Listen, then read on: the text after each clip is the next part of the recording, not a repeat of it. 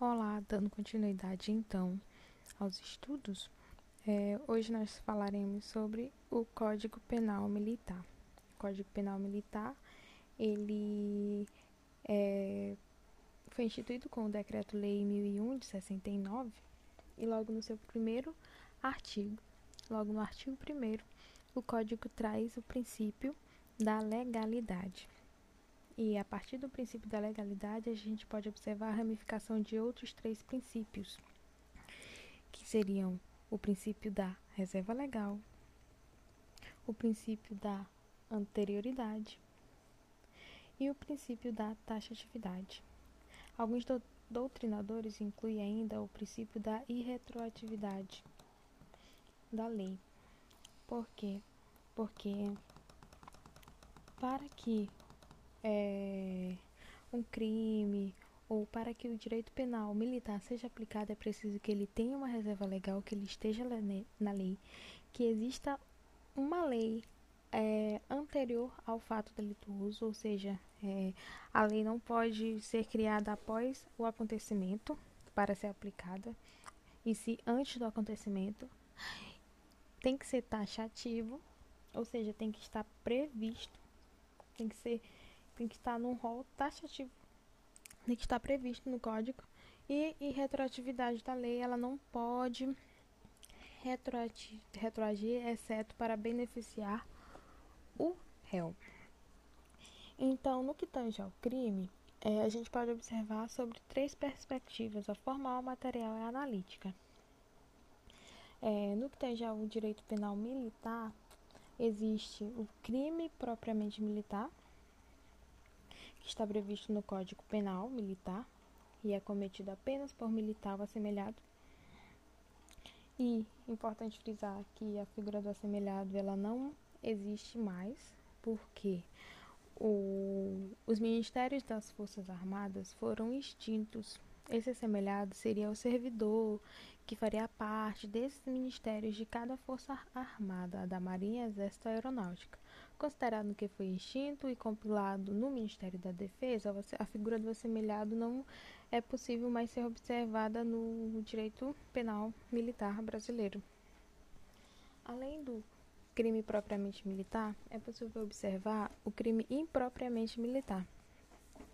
Ou seja, ele está previsto no Código Penal Militar e também na Lei Penal Comum, podendo ser cometido por qualquer pessoa. A título de exemplificação, a gente pode observar o crime de homicídio previsto no artigo 205 do Código Penal Militar e no artigo 121 do Código Penal. Então, é um crime que está tanto no Código Penal Militar quanto no, na lei comum e pode ser cometido por qualquer pessoa.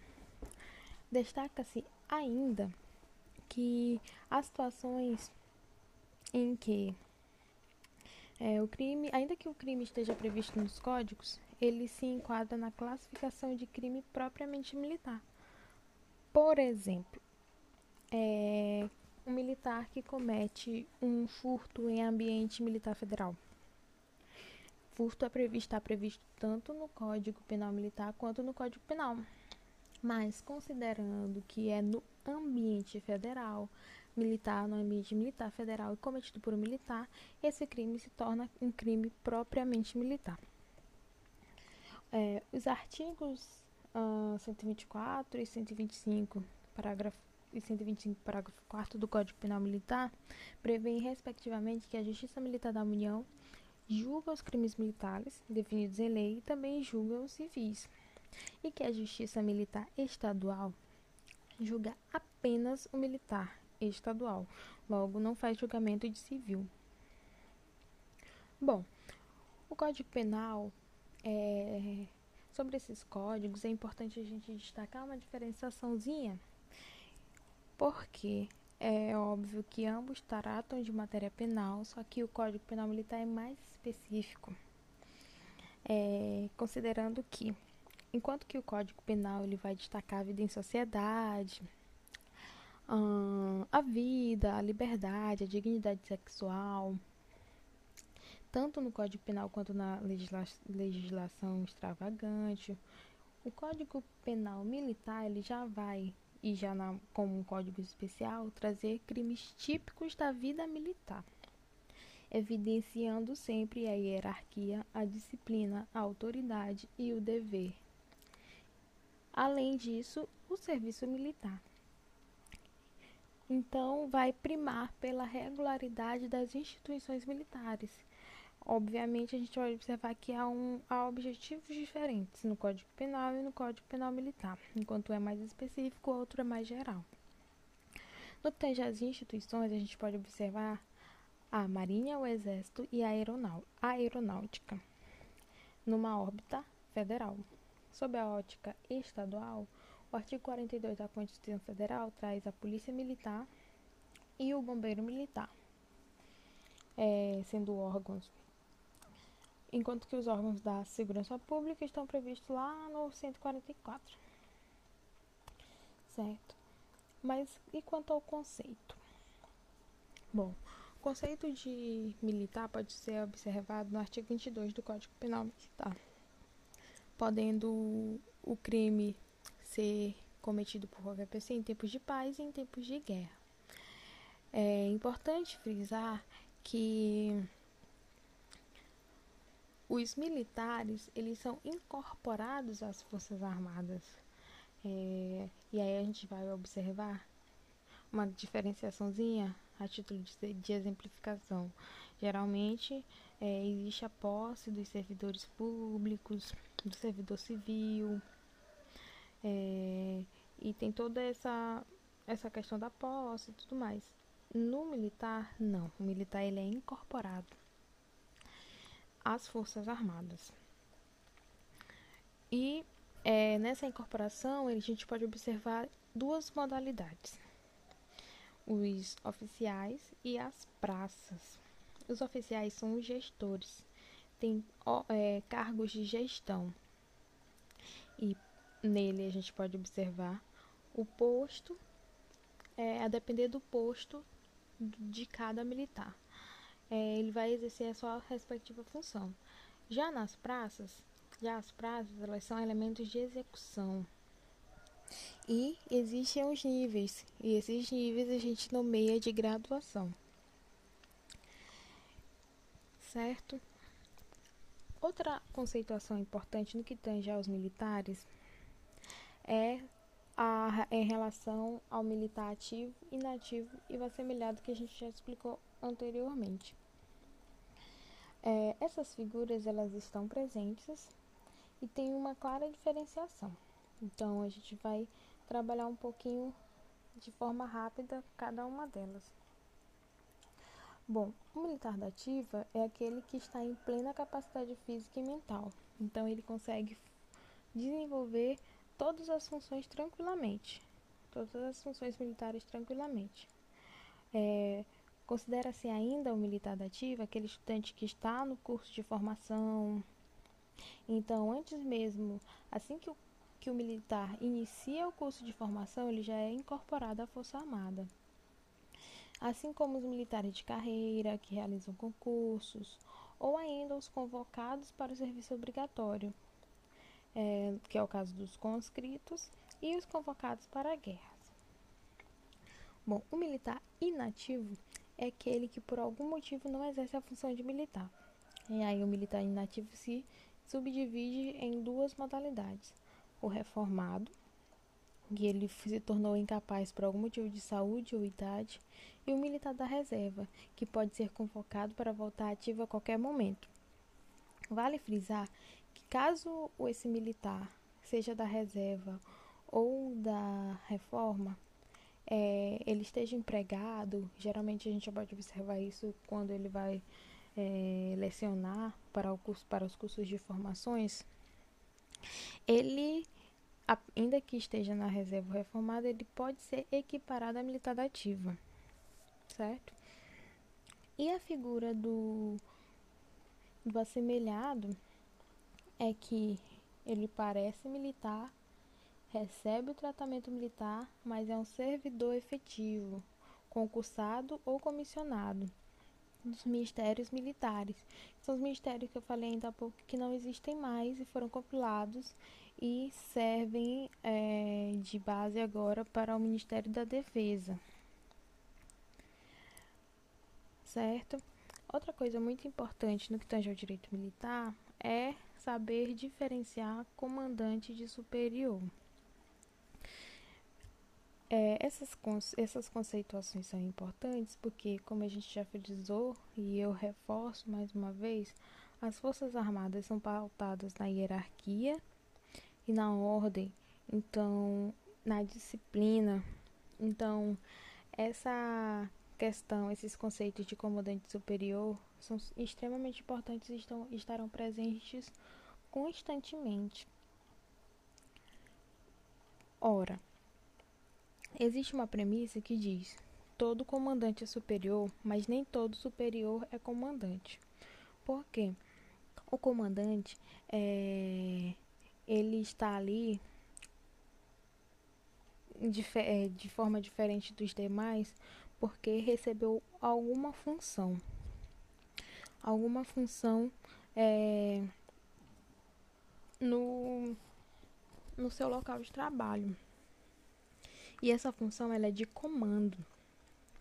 Então, esse comandante, ele é superior ao militar que não tiver a mesma função que ele, ainda que possua um tempo inferior. Então, o comandante ele possui a função de direção, enquanto que o superior possui a autoridade. Existe uma ordem, é uma hierarquia entre inclusive entre os praças e os oficiais.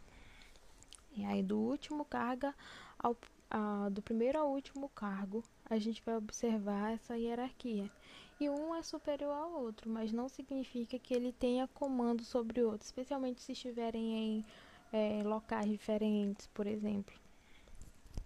Certo?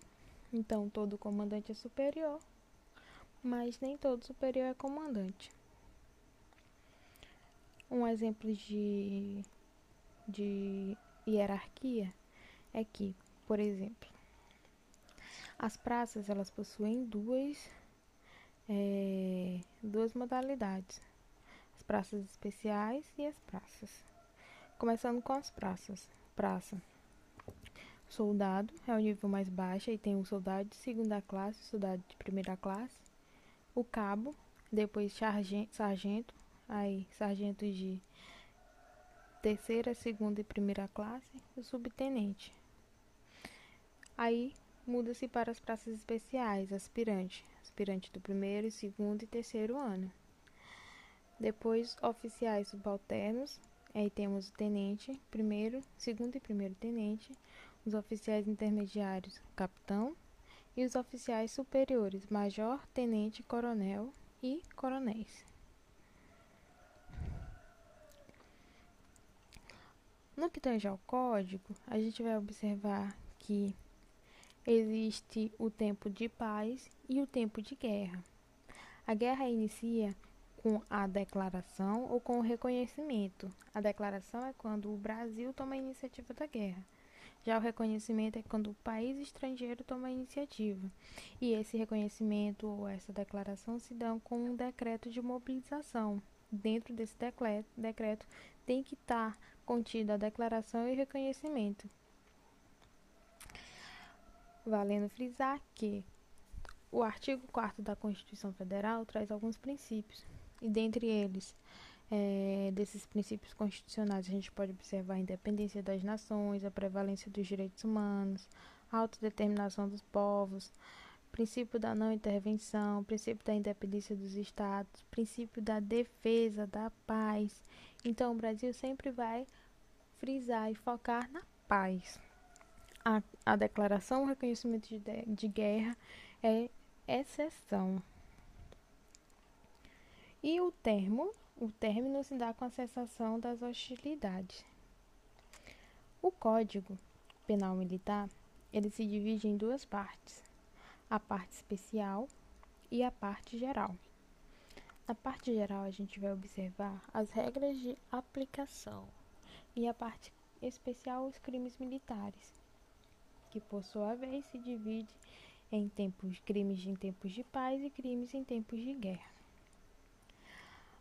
A justiça militar, ela, a justiça militar, estadual está prevista no artigo 124 da Constituição Federal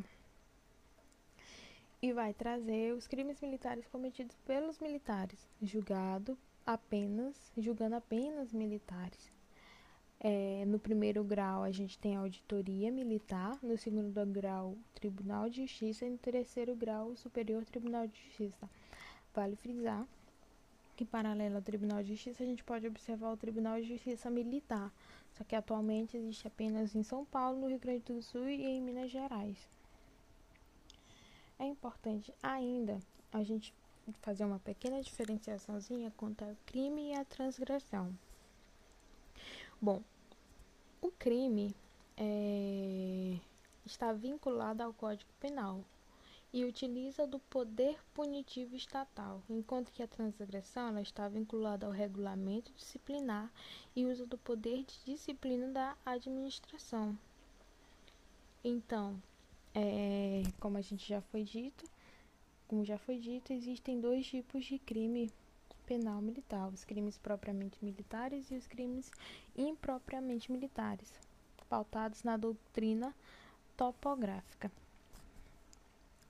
Além disso, a gente pode observar ainda a figura das medidas de seguranças.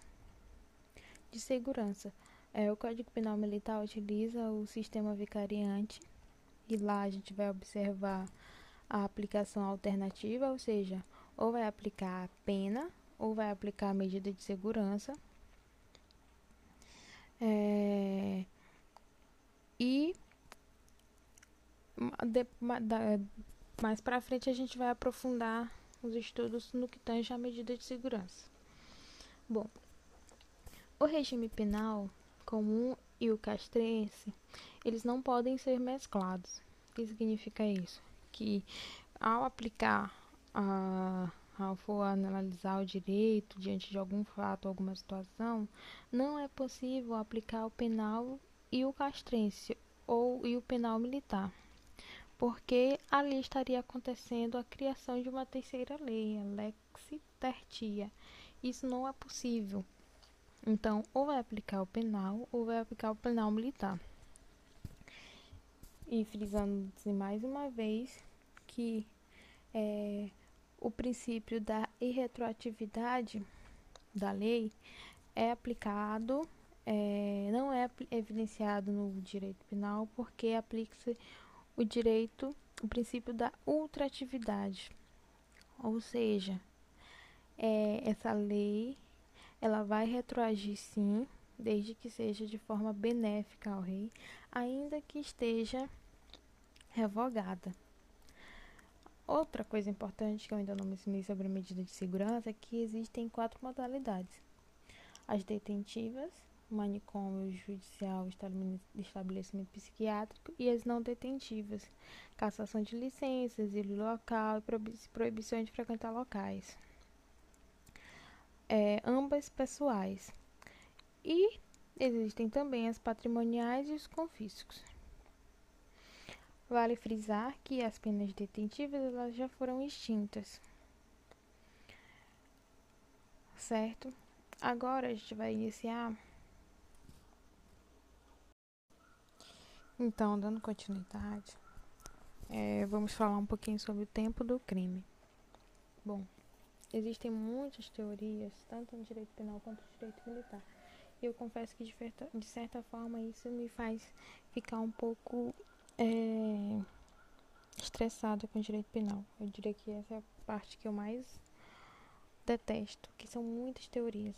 Enfim, bom, para iniciar, a gente vai trazer a teoria da atividade, a teoria do resultado, e ambas resultam na teoria da ubiquidade. Nessas teorias, a partir dessas teorias que falam sobre o tempo do crime, quando o crime é praticado, a gente vai observar uma pequena diferenciação, aliás, uma gigante diferenciação do direito do Código Penal Militar para o Código Penal, já que enquanto um utiliza a teoria da atividade, o outro utiliza a teoria da ubiquidade, com inclusive mais uma profundidade, ah, mais uma mais peculiaridade, por quê?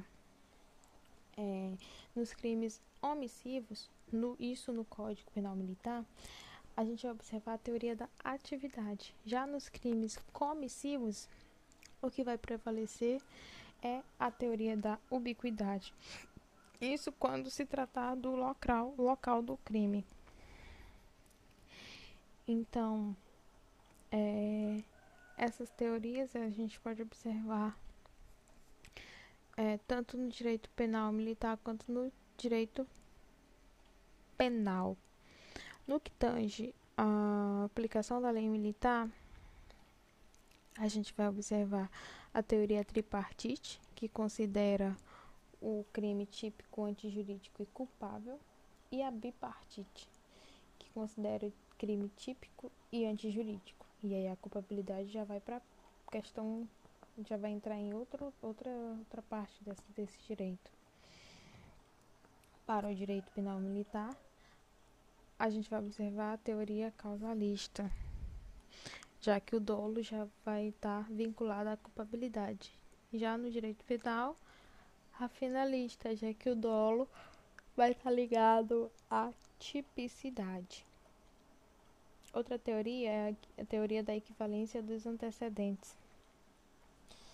Bom, nessa teoria a gente vai observar que todo fato humano iria influenciar no crime, ou seja, qualquer coisa, qualquer ação é, vai de certa forma influir na prática do crime.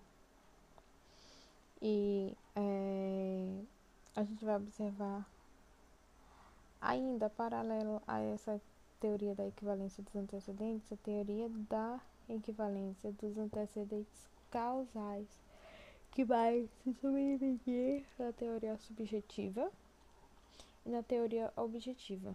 O artigo 30, parágrafo único do Código Penal Militar diz que pune-se a tentativa com a pena correspondente ao crime, diminuída de um a dois anos, de um a dois terços, podendo o juiz, no caso de excepcional gravidade, aplicar a pena do crime consumado. Ou seja, o juiz pode aplicar a pena do crime consumado na tentativa, ou pode é, diminuir essa pena de um a dois terços, é, a depender do que o, o réu praticou ao longo do intercrimes. Então, na primeira perspectiva, considerando a aplicação da pena do crime consumado, a gente vai observar a teoria subjetiva dentro da equivalência dos antecedentes causais. Já caso o, o juiz decida por diminuir a pena de um a dois terços, a gente vai observar a teoria objetiva, também dentro da equivalência dos antecedentes causais. Paralelo a isso também, a gente vai observar a imputação objetiva, quando assume o risco de produzir resultados, causalidade adequada, adequada que está vinculado a uma conduta e as suas respectivas causas.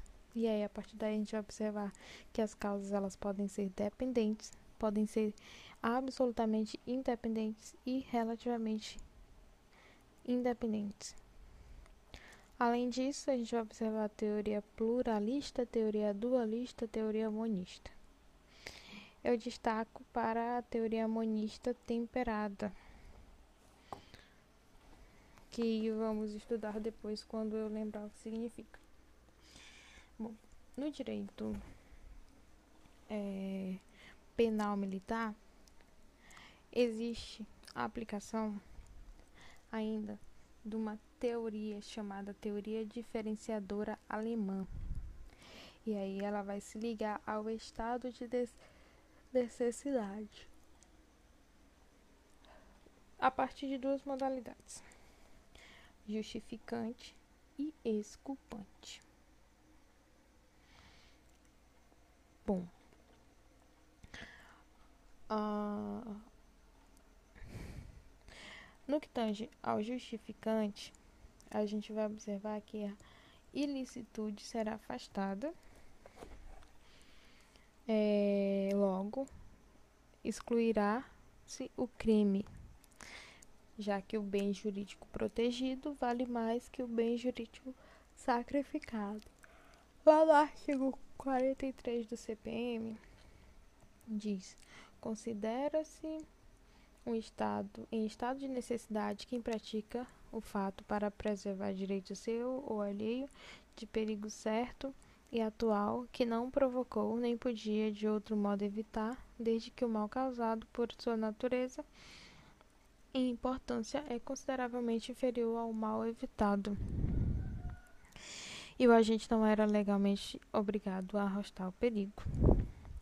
Já a outra, a, a exculpante, no artigo 39, diz que não é igualmente culpado quem, para proteger direito alheio próprio ou de pessoa a quem está legado por estreitas relações de parentesco ou afeição contra perigo certo e atual que não provocou nem podia, de outro modo, evitar. Desde que o mal causado por sua natureza e importância é considerado inferior ao mal evitado.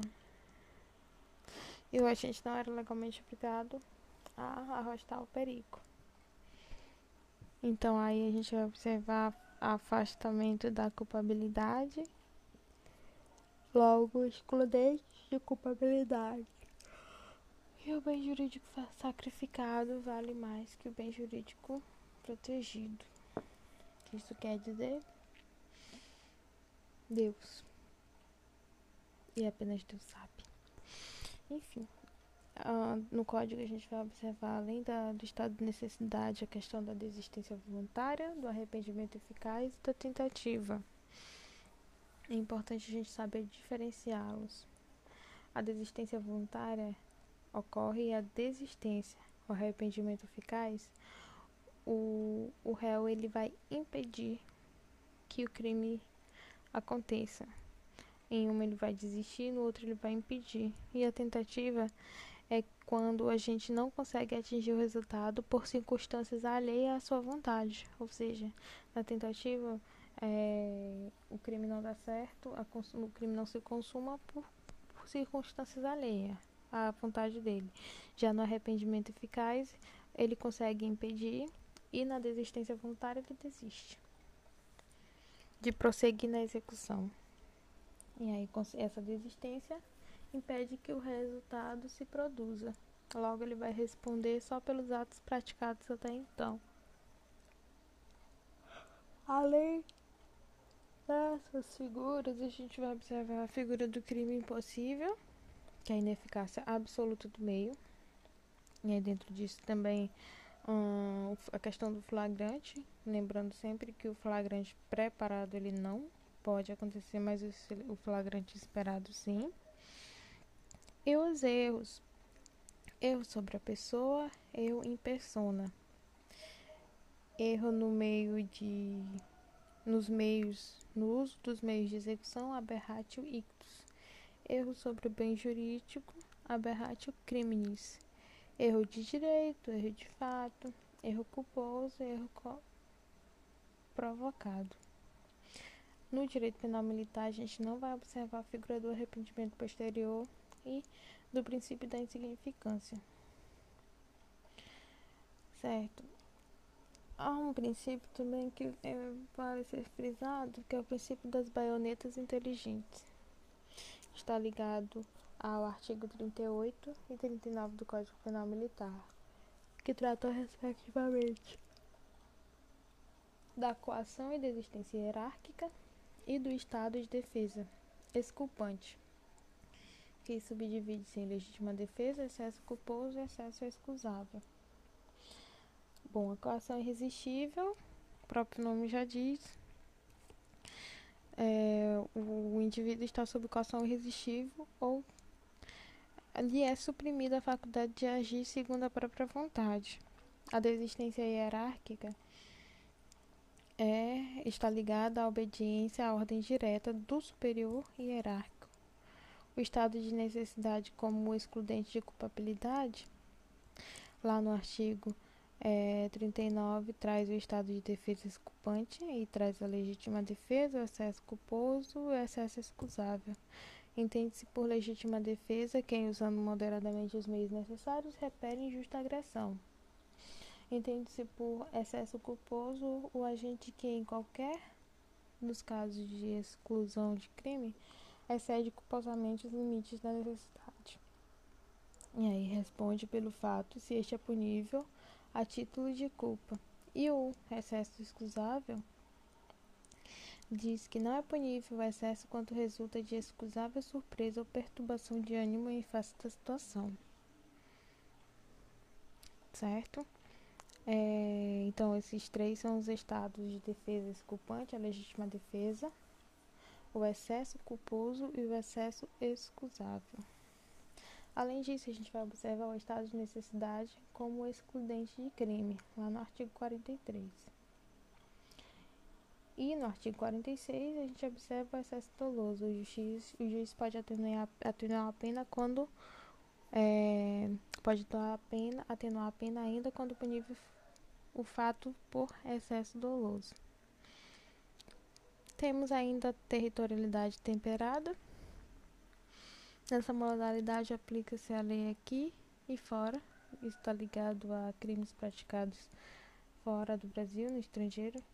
Logo, a lei penal militar é aplicada nos crimes cometidos no Brasil, sem prejuízo das regras estabelecidas em convenções e tratados internacionais.